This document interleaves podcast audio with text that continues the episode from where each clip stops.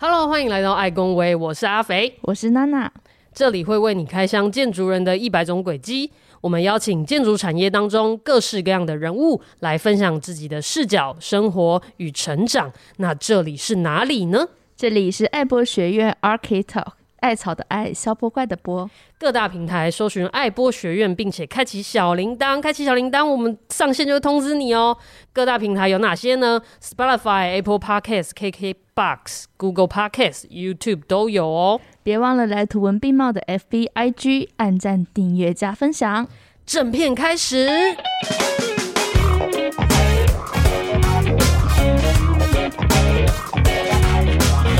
今天呢，我们要开箱一个我觉得我自己非常好奇的行业哦，销、嗯、售人生。OK，呃，这位这位我们的好同事呢，他是开复力建设的专案经理陈宇轩，我们欢迎宇轩。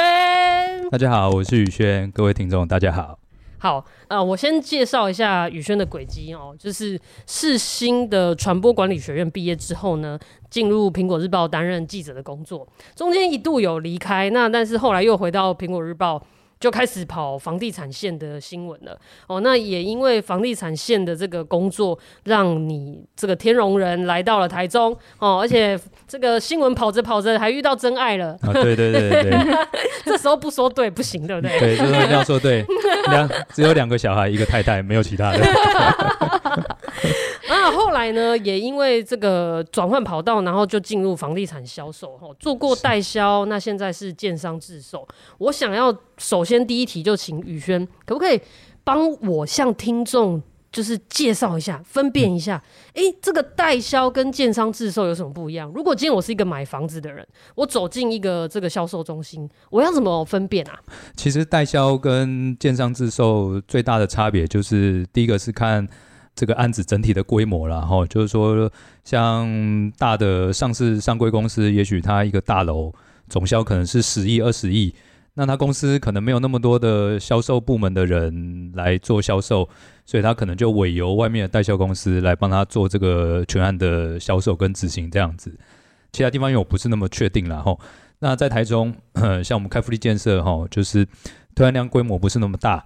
那由公司自己来销售，第一个在这个房价上可以取得一个比较合理的平衡点，因为其实简单来说，呃，有代销公司的存在，它势必有销售奖金、佣金的部分。嗯，那大家也知道，羊毛出在羊身上哈，这个奖金不可能是凭空出来的，一定是会反映在这个建设公司的成本上，这样子。了解。所以大概会有这样的差别。但是如果一般大家去看房子，看到的大楼，如果案量规模越大，那遇到代销的几率相对来讲也比较高一些。哦，原来如此。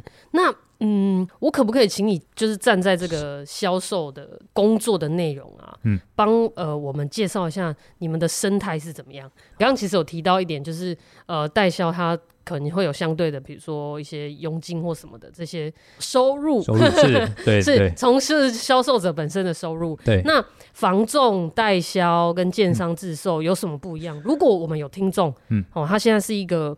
对这个行业有兴趣的人是，然后他抱着想要了解这个行业的人来听这一集，嗯、你会怎么帮他 mapping 一下这个职涯的生态？其实不管我们所谓的房仲啦、代销啦，或建设公司自售哈，呃，其实最重要的目的都是帮房子去找到它的主人啦。就是说，这个房子一定要有人住嘛，哈，他才有办法顺利销售出去。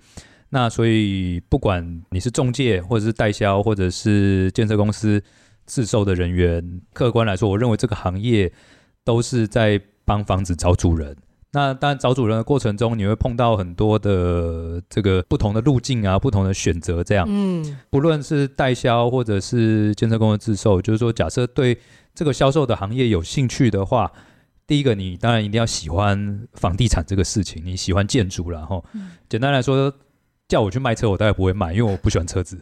好，我很不喜欢车子，很少见哦。我非常讨厌车子，所以你叫我去做卖车子呢，我告诉你，我不会卖。哦。但是你叫我卖房子呢，我以前也觉得我不会卖房子，但是因为我很喜欢这个房地产这个事情。嗯哼哼哼哼。那所以好像我来卖房子，好像变成对我来说是理所当然、得心应手，因为毕竟我不是建筑系出身的嘛。嗯哼哼。我没有办法去画图啊。啊，我也不是公务体系出身的，我也没有办法去监工啊。嗯，那看起来只有卖房子是一个最容易呃接触房地产的一个产业了哦。那所以我才会踏入这个行业啊。但是不管你是做什么行业出身的都没有关系，销售这个事情没有门槛。嗯哼，哦，不论你是任何的出身背景都没有关系，但是你一定要喜欢房地产这个事情，嗯，你才有办法把房子介绍的清楚，然后把正确的知识传达给客户。嗯、哇，我觉得你你这个答案好好纯粹哦。哎、欸，你知道，因为我本来想说，超多人会说，哎、欸，那不然呃走啊卖房子啊，因为赚很多哎、欸，卖房子好像赚很多，嗯、而且前几年那个我不知道现在还有没有，前几年一些比较大的那个集团。那个算房仲集团吗？对，他们就有寄出那种，就是你进来三个月保证底薪嘛。三个月之后，如果你就是后悔了，觉得不适合，我给你十万块。嗯，哦，搞得一批人，连我又有同学去哦。呃，房地产销售，它当然有一部分很诱人的是它的所谓的销售奖金啦。哈、嗯，因为呃，全每个人每一生中会做过很多次的消费，但是这么大笔的消费，一辈子，我想一次两次。大概就结束了哦，不会说哦，呃，这个房子买了不喜欢没关系，我再买一间，没有这种事情啊，不可能啊。那所以呢，呃，房地产买房子这个事情，绝对是你人生中花的最大一笔钱哦，比这个车子比什么觉得都来得大。那相对起来，它就会这个销售的佣金，呃，也许就其他业务性质来讲，它也许就比较高。嗯。那当然，有的人会为了呃生活所需，就是说我想要赚更多的钱来卖这个房子。那但是很简单，房子它虽然是钢筋混凝土盖出来的哈，但是房子它是有一个生命存在。那你如果是没有办法把它介绍的清楚，你纯粹认为它是一个商品，这个佣金你也拿不到。哦，因为你卖不出去这个房子，对对，那所以呢，就像车子，也许奖金很低，但是它的轮转的速度很快，我一个月可以卖个十台、二十台，maybe 更多的车子这样子。那但是房子你不太可能说哦，一个月卖个三十户、四十户、五十户，嗯，这样的机会当然有，很厉害的销售人员当然有，但是几率不高。嗯，所以呢，你必须要很真心喜欢这个房子。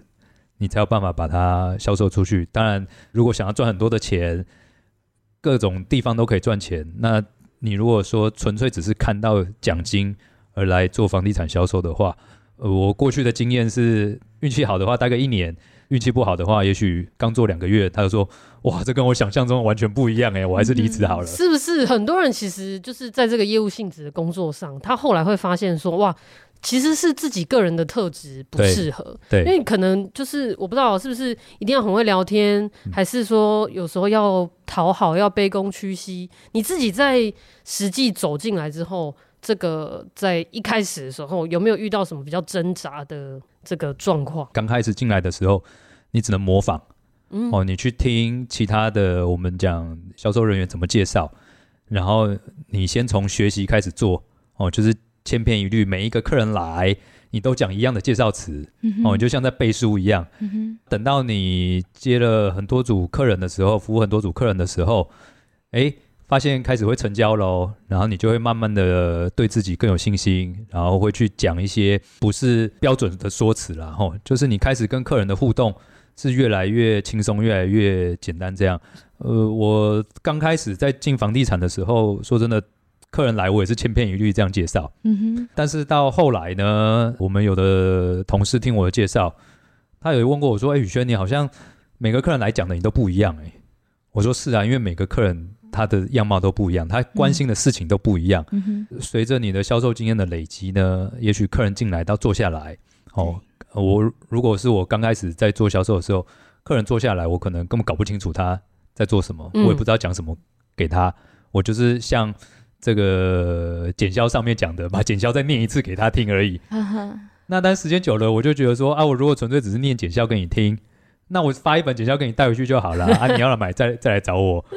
那所以到后来变成是慢慢的去转化自己这个介绍的方式，然后那呃，其实都不外乎是要怎么样让客户跟这个房子中间他取得一个共鸣性跟连接点。啊，当然，最后决定权在客户身上了哈。最后决定权绝对不是在我们销售人员身上。嗯，哦，我们不是提枪，不是逼着客户要来付钱的这样子哈。那纯粹就是我们把这个产品介绍好，那客户自然会去选择说这个房子到底适不适合他啊。不论适合或不适合，你至少要把这个房子介绍的清楚啊，让他知道有这样的东西。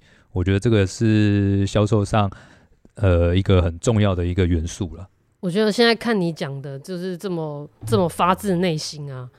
我很好奇，因为你刚刚有讲，其实你对房地产是真的有喜欢的。是一开始是这个传播管理学院的部分，对，然后一开始当记者，嗯，也不是直接跑房地产，是，所以跟房地产的相遇是之后职涯中中期的一个事情。对，所以你一开始在苹果日报是做什么部分？我一开始在苹果日报是做那个投诉组。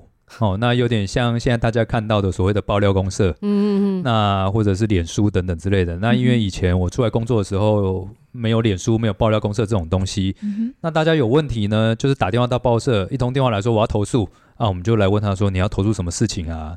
就他跟你讲说啊，我线上游戏的宝物被盗了，啊，我吃东西吃到蟑螂，啊，我去哪个店家他对我不客气，少找我十块钱，我要投诉他，你帮我你帮我上新闻这样子。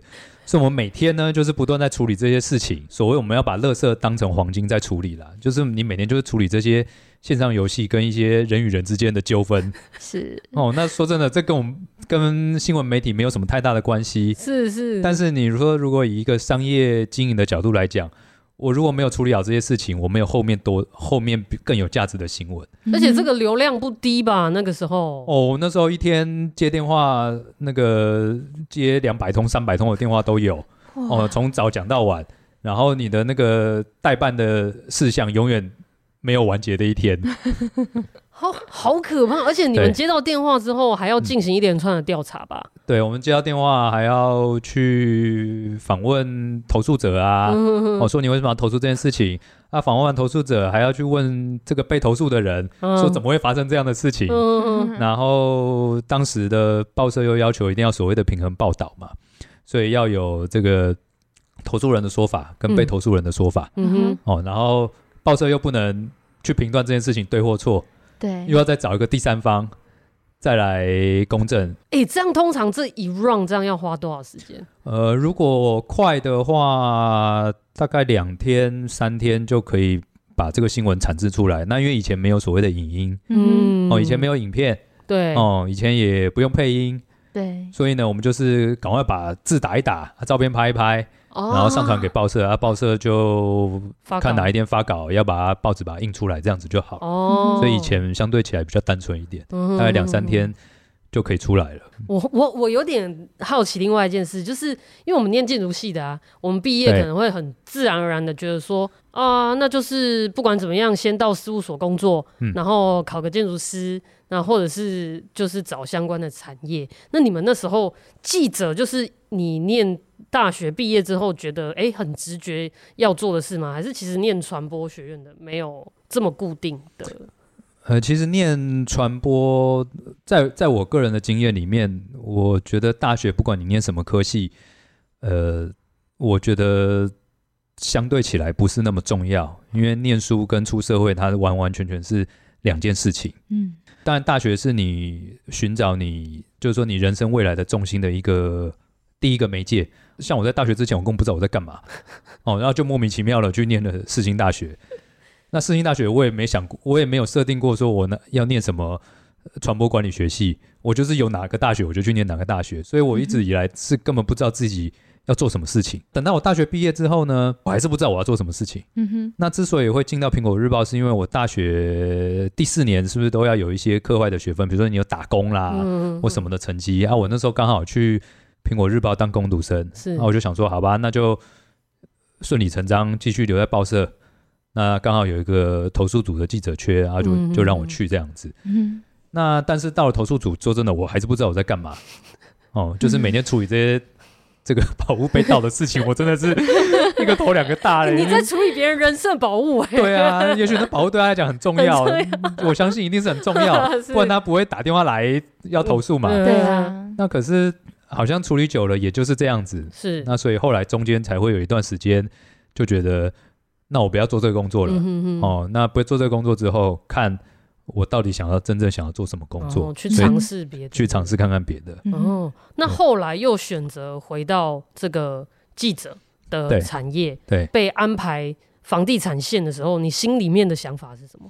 呃，因为后来我离开报社之后，当然在外面找了其他工作，做了一段时间，那发现我比较得心应手的还是记者的工作。嗯哼，那所以那时候就看看有没有办法再回来继续当记者这样子。那因为那时候在台北的记者缺已经都满了，那报社就跟我讲说，不然台中有个记者缺，不过是跑房地产的，你要不要去试试看？那所以我那时候就给我自己设定一个时间，因为说真的，房地产我那时候根本完全不懂。那我就是给我自己设定的时间，说啊，不然我来台中工作看看，那我就工作一年的时间这样子。那因为我从小到大没有离开过台北，嗯、哦，我连大学我都住在家里。哇塞！对，我一路都住在家里，这是超天龙的，是的，非常天龙国的一个人。然后那个我我还记得我刚来台中的时候，我现在太太那时候看到我啊，嗯，因为她不是台北人嘛，嗯嗯，她说我我的样子就是一个死台北人的样子。就他们就那个台中人的角度来看，我就是一个死台北人的样子，就是很难亲近。哦，你现在看我这样子，好像觉得说我侃侃而谈。是我以前是不是都不讲话的呢？就是、呃、非常难亲近的一个人啊。我太太那时候是这样跟我讲。对对对啊，所以后来就我就设定给我自己一年时间就来台中嘛，哈。那我当时因为没有什么包袱，我就想说，反正就一年啊，啊一年不行我就回去就好了。嗯，那最有包袱的是谁？是我妈。哦，因为他的乖儿子从来没有离开过他，到二十几岁第一次要离开家里，哇，他实在难过的不行。真的假的啦？我还记得我那时候我跟我妈讲说，哎、欸，我录取了哦。我那家门一打开，我妈说：“天哪，我希望你告诉我你没有录取嘞。”那你妈有哭吗？我不知道他晚上有没有偷偷哭哎，在我面前是没哭啊。所以那时候在台中怎么开始啊？呃，因为那时候苹果日报有一个专门的房地产线的记者，在其他的媒体或报社，房地产都是呃兼兼着跑。那只有苹果日报是有一个专门的记者开在跑房地产。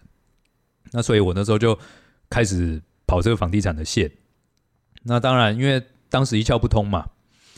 那我们就只能发挥这个采访的本能，嗯、就是呃，报社告诉你要出什么稿，你就去问啊，问了就就写了这样子。那中间当然就陆陆续续开始慢慢接触房地产这个产业。那刚开始我们在当记者房地产的产业的时候，因为我一窍不通，我就像现在的客户一样，或者说现在有在看房子的听众一样，没事就去暗场。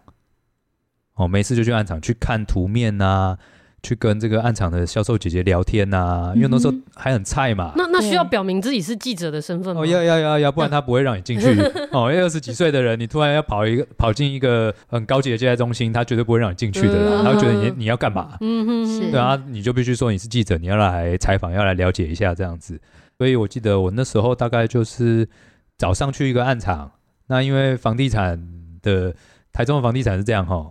这个中午呢，大家还是有个午休时间啦，所以大概十二点到两点之间，我就尽量不去暗场这样子，因为这个大家都可能在休息嘛，吼。因为以前以前的这个卖房子的时间是早上九点，哦，一路到晚上九点、十点、十一点，所以中午你给他们休息一下啊。所以我就是早上去一个暗场啊，下午去一个暗场，哦，一天去两个啊，我一个礼拜就可以去十个哦。然后晚上就是写稿哦，把今天看到的。东西或者是报社有需要的内容，去把它写下来，这样子。诶、欸，那关于这些，就是因为有时候我看那个《苹果日报》房地产的新闻啊，是有时候其实这个假日一大份厚厚的吼，对，除了个案之外啊，嗯、其实还谈很多趋势的东西，对，比如说或者是有没有什么大型开发、区域性的这个开发跟分析，这些需要让你们就是比如说跟很多比如说政府官员打交道什么的，才获取这些消息嘛。原则上，你要在报纸上写的东西都必须是公开，而且确定，而且正确。确的哦哦，所以呢，我们必须等主办单位或者是相关机关已经确定公告出来了，我们才能写。就算我们事前就已经知道他会做这样的动作，我们也是等公告出来，我们才能写这样子。哦，当然，这中间在房地产这个圈子里面呢，呃，我们除了跟建设公司接触之外，我们也必须跟比如市政府啦或相关的局处。去做采访跟联系，比如说土地的标售啦，然后大概知道他什么时候要标啊，那我们就可以先写个新闻做预告。那比如说哪里有准备有重大开发案，而且已经过关了，哦，那这个当地市政府他需要有一些曝光嘛，哦，那我们也可以协助他把这个新闻来去曝光出来，这样。我觉得这样子会不会有一些反而你们会被贿赂？我们被贿赂不会，是是 台面上你怎么会这么问？对不对？欸、大家听众先把声音转小。不会啦，不会，因为台中的这些官员等等之类的，其实现在公务员当的也很辛苦啦。吼。比如说建商啊，是地开发的过程哦，我没有讲炒地皮，没有啦，我开玩笑，就是会不会难免，不管是哪一方。也许不是政府官员，但会不会是一些开发商会想要跟你们套好关系这样？哦，当然，比如说说平常的这个私底下感情的联系啦，等等之类的，哦、这个难免都会有哈。就大家聚会吃个饭，嗯、因为我们做记者出身的，聚会吃饭对我们来说是问新闻的一个管道。嗯，哦，不论你跑是不是跑房地产新闻，嗯，你跑警政新闻也是，你难免都必须要跟你的受访对象。有比较近距离的互动，那其实不外乎就是希望他有消息的时候，有新闻事件出现的时候，不一定要第一个告诉你，但是至少不要忘了你哦，不要把你不要说明天见报了，只有你苹果日报没有，其他报都有哇，你独漏我哇，这个是不行的嘛。当然我们讲所谓的交际应酬比较难听啦，哦，那实际上对记者来讲。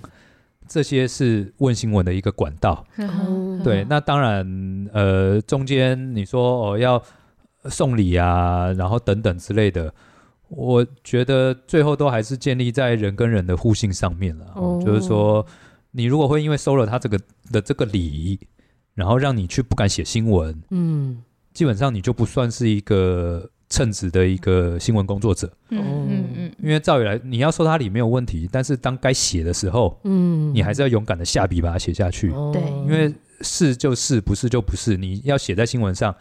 报纸印出来白纸黑字，它删不掉的，永远会存在那边。嗯、哼就算现在苹果日报收了，嗯、哦，你去库存也许还找得到报纸，报纸它就是写在那边，它会复活，它会复活，活，对不对？它就是白纸黑字写清楚了，就像我们签合约一样嘛。对，白纸黑字写清楚了，所以你要特别去小心去处理你写的任何一字一句。嗯，因为这些不只是你工作要负责的态度之一。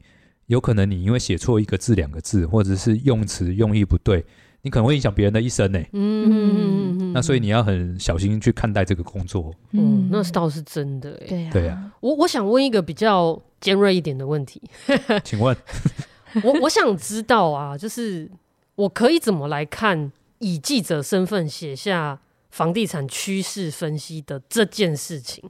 因为坦白说，坦白说，我会觉得说，一般民众。我如果真的是很纯粹一般民众，对，我一定是看你们写的东西来了解这个市场，对，所以这个市场不就变成是你们在左右吗？我们主要是以分析的方式在写这个新闻，是。那市场是不是被我们左右？其实我们只是去收集资料，嗯，然后统整起来呈现给读者，嗯。那所以为什么苹果日报以前的地产王就是礼拜六出来？嗯，因为礼拜六大家觉得啊有时间呢，那我想去看个房子，但是我也不知道从哪里看起啊。这个全台中接待中心这么多，所以我们就出了一个地产王，就是方便读者说，你可能早上吃早餐的时候，你翻一翻，哎，有哪些案子现在在看哦？啊，你先稍微 review 一下，看哪个案子比较符合你的需求，不管地点、价位等等之类的，那你再决定你要不要去看那个房子这样子。那至于市场的分析呢？当然我们会统整市场上所有的个案，每个礼拜做一个专题来做分析。那当然会有不同定出不同的题目跟内容这样子。当然现在也许网络时代比较发达了，然后还有所谓的所谓的带风向，或者是对啊，很多新闻有一些我看了看，我都觉得这是业配吧。或者是你看 Mobile 01这个所有新案都上去说啊，有没有人来看过啊？我觉得怎么样？那到底是是真是假？看不出来嘛？对啊。对啊，那可是以前的报纸不是这样子啊。哦，以前的报纸就是我们写真的，就是写真的。那我们也不会去写假的，因为写假的，简单来说，读者自然会流失。嗯，因为他每个礼拜看，他会看得出你乱写，他会看得出你的蛛丝马迹。嗯，哦，我还记得我以前采访过一个案子，那那个案子那时候在大雅。嗯，那我先去接待中心，啊，接待中心跟我讲说，哇，这个基地在哪里啊？等等之类的，多好多好这样子，吼，啊，我们规划起来怎么样怎么样？啊，因为那个案子预售嘛，哈，所以看模型、看三 D、看平面图，哇，觉得好棒好棒，哦，价格也不贵嘞，几百万而已，因为那时候大小房子就几百万。啊，采采访完之后呢，如果是一般的记者，也许就把现场告诉他的都把它写一写等等之类的，那就把它刊登在报纸上。那那时候我们报社的要求是，你除了听完现场介绍之后，你还要去基地现场看。嗯哼。就我到了基地现场，我傻眼呢，我不知道基地在哪里，因为看过去就是一片水稻田，都还是田，而且还有水。然后我就拿着这个现场给我平面图说：“哎，对啊，基地就是这个位置啊。”怎么会是水稻田呢？那所以一看才知道说哦，为什么当初他会卖的价钱比较便宜嘞？因为呢，他那块地有一部分是属于农地，那有一部分又是建地，所以你现在看到的是这个水稻田这样子。那就因为这样，当然他后来是成功盖起来了，但是你实际到了现场，你才知道说哦。原来它价格比较便宜，是因为它不是在正马路边，它不是在一个现在继承的道路上，它那个道路也许是计划道路还没有开辟，就是路已经留好了，但是可能还没有做完，然后那而且你去看旁边可能都都是田啊，可能只有它那一块是建地，然后等等之类的，类似这样的事情。那所以因为有这样扎实的训练呢。那所以呢，就自然而然就会对房地产你就会比较了解。那你了解过后，你就不会写错。嗯哼，那不会写错的话，你的写出来的东西的那个我们讲所谓的分量啦，就是读者在读起来的分量，相对起来就会比较重一些。嗯哼。你好，这里是爱波学院，你与建筑大小事的桥梁。那我们是怎么个桥法呢？这里总共有四种单元。喜欢听故事的你，可以听我们的爱塔菜；喜欢开箱建筑人的一百种轨迹，就可以听我们的爱工威。那你愿意与我们一起讨论建筑趋势与新闻议题的话，可以听我们的爱问系列。最后一个是与我们闲聊增长智慧的 i talk。我们是谁呢？我们是由开户建筑和开复力建设共同支持，是一个普及建筑知识的单位。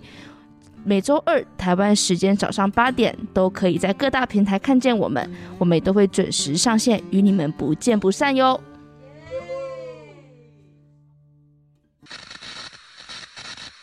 哎呦，从开始到现在哈，我访问了你，你人生的两个角色哈，就是这个销售跟这个记者的身份。你在讲这两种工作的时候，你心里都还是有一把火的感觉。哦，是啊，就是你还是充满热情活力在分享这个过程。这样是什么情况让你要从记者转换到房地产？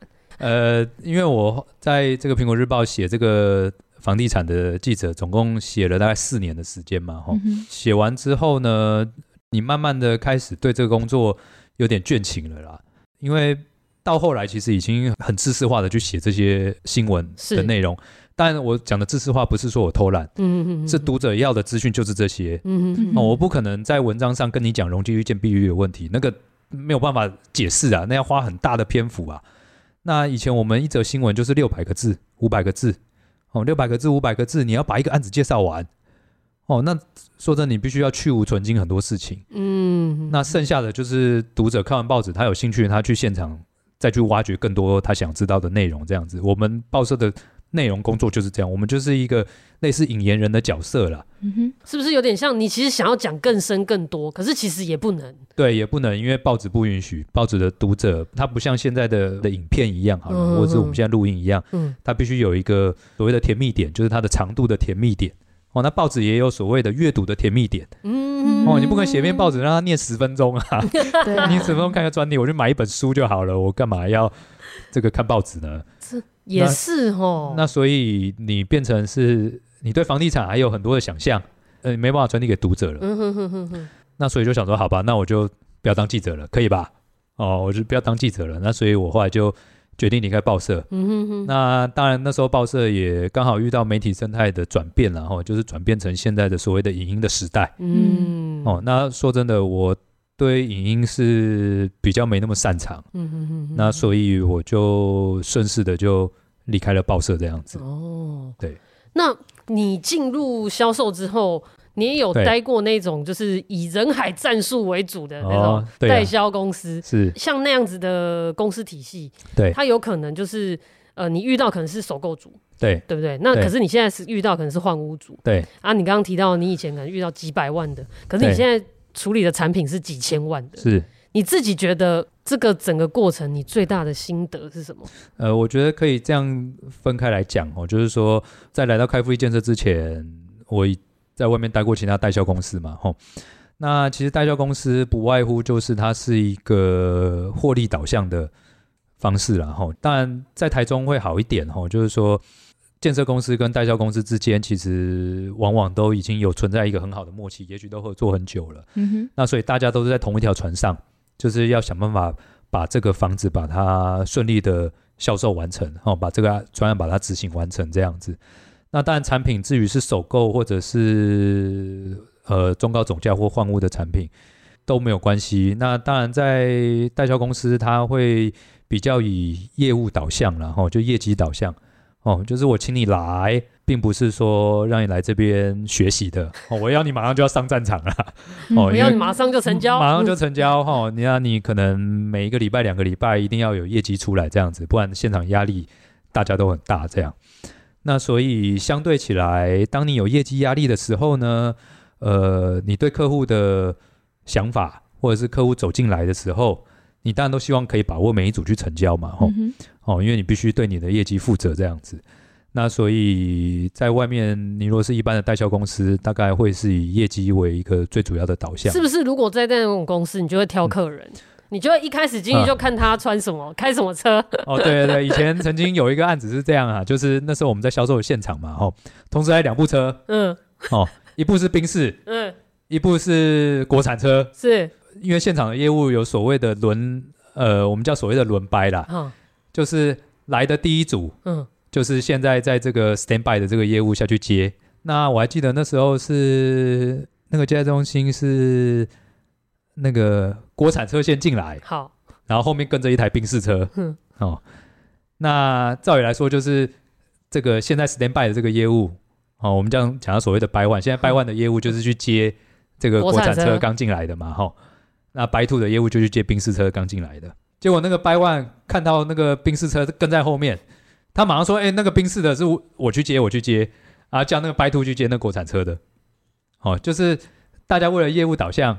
会第一时间去挑客人，哦，他会认为说宾士车成交机会比较高，uh huh. 国产车成交机会比较低，所以我当然要去赌成交机会比较高的嘛。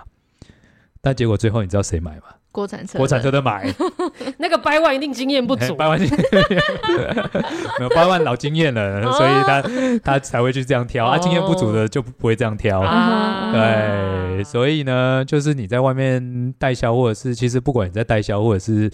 呃，任何业务单位都一样啦，嗯、你一定是去找几率最高的啦。是哦，那我觉得这无可厚非，这个，嗯，毕竟大家要养家活口嘛。嗯，嗯，那你卖过最难卖的房子是什么？我卖过最难卖的房子就是一户都没有卖啊，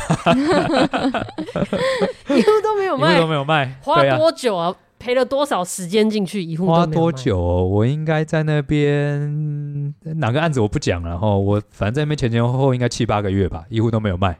哇塞，嗯，那卖不出去的原因是什么？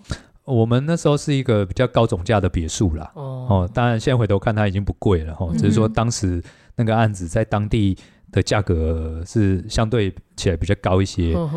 那中间这段时间，可能那时候。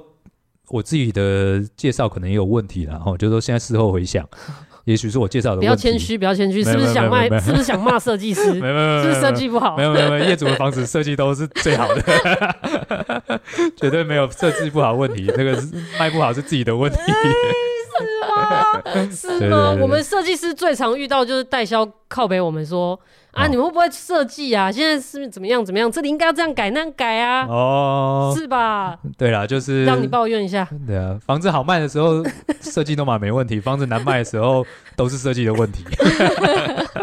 早就跟你们说不要这样做了吧，就 非要这样做。叫你要做整层，你就不要做整层；就叫你要分房间，你就不要分房。叫你浴室要开窗，不开窗。对啊，浴室就是要开窗，那不开窗搞什么？怎么卖？对不对？哎、欸，说真的，你你你你自己这个。开始卖房子之后，有没有遇到真的很容易跟，比如说跟建筑师或跟设计单位起起，应该不要讲起冲突啦。通常不是用起冲突的形式，是就是意见真的相左很大的。呃，其实设计单位跟这个所谓我们销售现场意见永远是相左的。嗯哼，哦，这个一定的，保证一定。嗯哼，那重点应该是在说你什么时候要去沟通这个事情。哦，简单来讲，我举个例子，卫浴要不要开窗这个事情。你不能等图都定案了，你再跟我说你要开窗。嗯哦，因为也许你跟我说卫浴非要开窗不可，我在平面配置上，或者是我在打图的时候，我就是会把这个为一个设计的优先点。嗯哼，那也许出来的图图面就不一样了。那所以变成是什么时间点去沟通？我认为是销售现场跟所不管是设计单位或建设公司，必须要去有一个默契在了哈，就是说我什么时间点。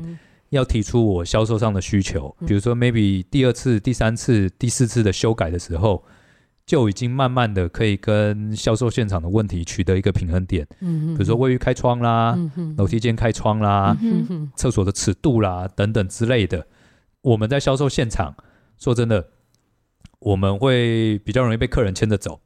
设计单位呢，它会有它设计的初衷跟元素在，那这中间要怎么去平衡？我认为是销售人员一个很重要的一个管道了。呃，在外面的代销，你就是专心卖房子就好。是，你设计单位都定案了。嗯。哦，我给你图面的时候，就是你不用改了，嗯、哼你就想办法卖。是。哦，不管你怎么卖，你就是想办法卖。哈。那但是在建设公司的好处是我们比较有机会跟设计单位，尤其在开复建设，我们比较有机会跟设计单位去反映我们销售上会遇到的事情。嗯嗯嗯。那所以出来的东西就会相对起来。